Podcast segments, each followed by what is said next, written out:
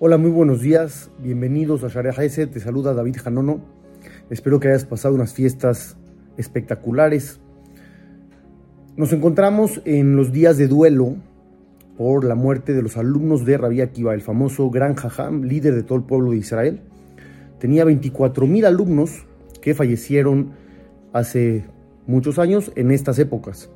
¿Por qué fallecieron? Dice el Talmud. Fue una consecuencia de un error que ellos cometían. Lorna Hagu Kabod Zebaze. No se respetaban unos a otros. Sin embargo, el título parece muy ambiguo. ¿Qué significa no se respetaban? Puede haber muchas cosas incluidas en ese término. Uno de los grandes y famosos comentaristas del Talmud, llamado el Meharsha, dice una explicación.